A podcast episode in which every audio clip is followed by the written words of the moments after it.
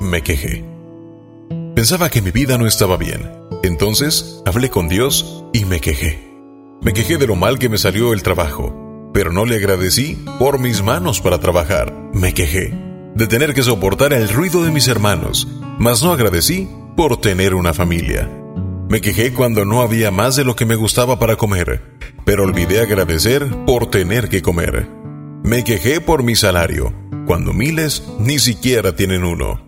Me quejé porque no apagaron la luz de mi cuarto, pero no pensé en los millones de personas que no pueden tener luces encendidas, ni siquiera electricidad.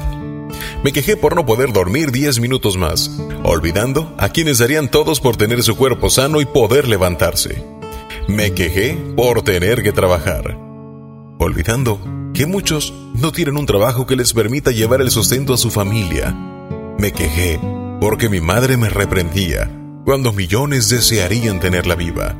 Me quejé pues tenía que dar una plática sobre Jesús a unos jóvenes, olvidando el privilegio de poder hablar a otros sobre él.